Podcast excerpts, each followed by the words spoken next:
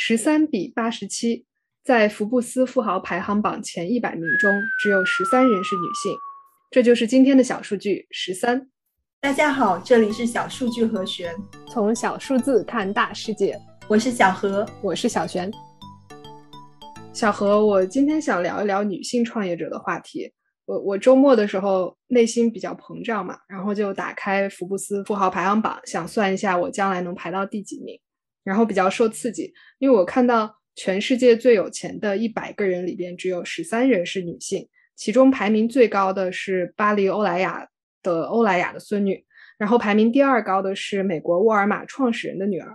也就是说，如果把筛选标准改成第一代创业成功的女富豪，可能这个人数就更更更少了。啊，我的选你太有想法了。嗯，创业成功女性显著少于男性这一点应该没有什么争议了。问题是在于为什么会形成这样的现象？是的，说到这个议题，可能有一些朋友不分男女啊，会立刻产生一些情绪上的反馈。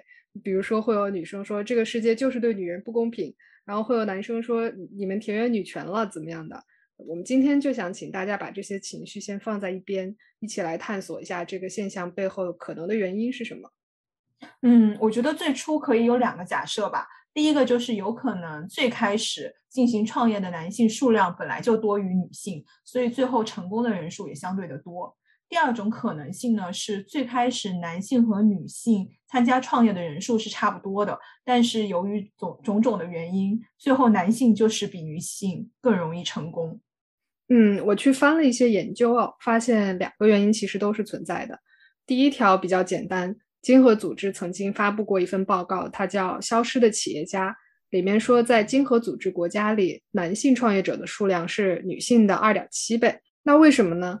有心理学研究发现，预测一个人是否会创业最重要的一个因素是自信心，因为绝大多数创业项目都是失败的，然后大家也都知道这一点。所以一般来说，敢于去创业的人都是非常自信，相信自己比别人都强的人。同时，这个心理学研究还发现，全球范围来讲，不分国家、年龄、文化背景，女性在自信心上的评分都是显著低于男性的。这件事情其实很难说谁好谁坏，因为很多时候创业所需要的自信是有失偏颇的，可能是过度自信。但是因为没有这种自信，很多女性根本就不会走上创业道路。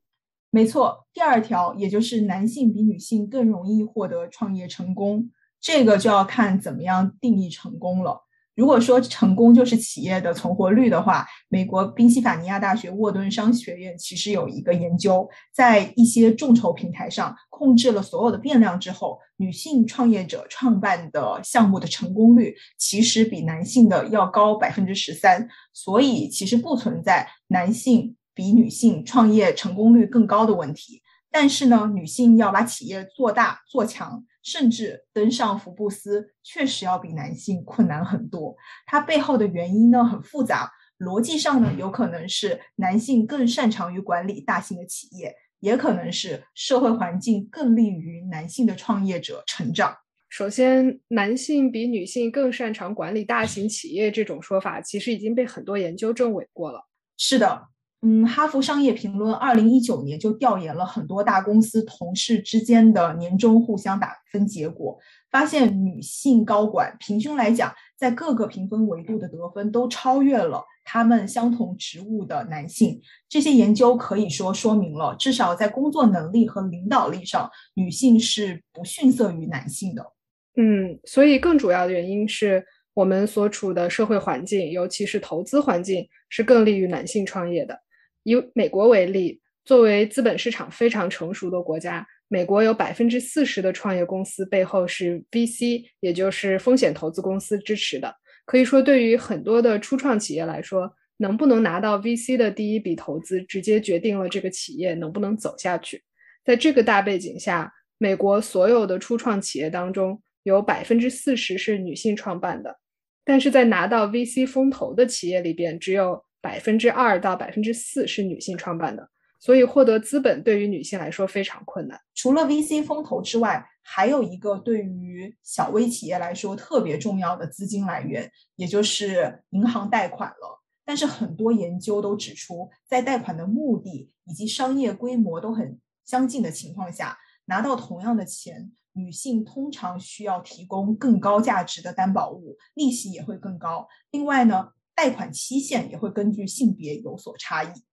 是的，女性拿不到投资有两个大原因，最主要的是很多风投找项目是通过人际网络来实现的，同时风投这个行业现在还是以男性为主。那很天然的，男人喜欢跟男人交际，他们获得信息的渠道也会以男性为主。所以说，很多女性创业者的项目，可能风投机构根本都看不到。嗯，还有一个可能性就是，即便看到了，面对同样的项目，他们呢还是更加倾向于给男性投资。沃顿一个研究商业创新的教授叫 S. Malik，还真的做了这个实验。他从某个众筹平台上找到一个当时很成功的项目，然后重新打包做了两个版本。这两个版本的呃企划书是完全一样的，唯一的区别就是署名的创始人。一份企划的创始人叫 Jessica Smith，另外一个叫 Michael Smith。这两个呃大家都很熟悉，都是非常非常常见的女名和男名。然后呢，实验团队又从普林斯顿大学找了两个人来扮演这两个角色。这里他们也。通过各种方式控制了变量，确保这两个人看起来在各自的性别里边是一样好看的。之后呢，团队招来了一些人参与实验。实验的内容是听这两个人中的其中一个来讲他们的创业计划，然后听众可以决定愿意给他们投多少钱。小何，你猜结果怎么样？嗯，根据我有限的社会经验，应该是 Jessica 比 Michael 得到的投资少吧？嗯，确实是这样。但是更有趣的是，他们还细分了听众的性别，然后发现男性听众给两者投的钱居然是差不多的，但是女性听众分成了两类，有三分之二的女性听众更愿意给男性创业者投资，剩下的三分之一则是强势支持女性创业者。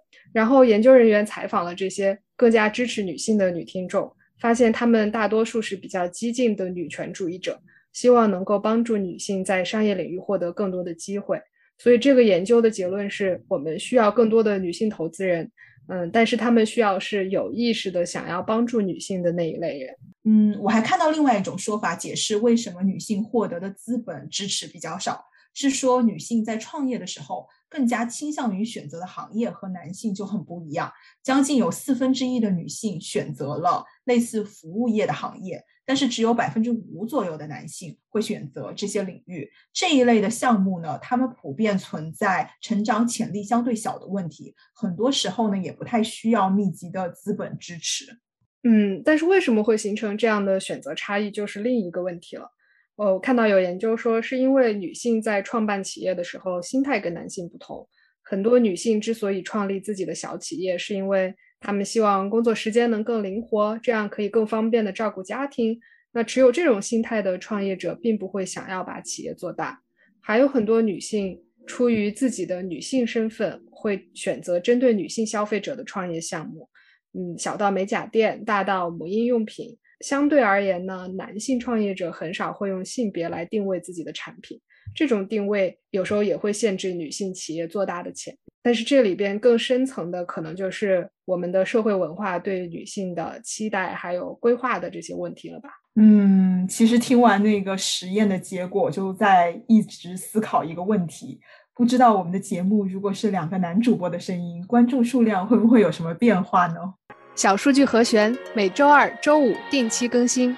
如果你喜欢我们的话，欢迎点赞、留言、订阅。See you.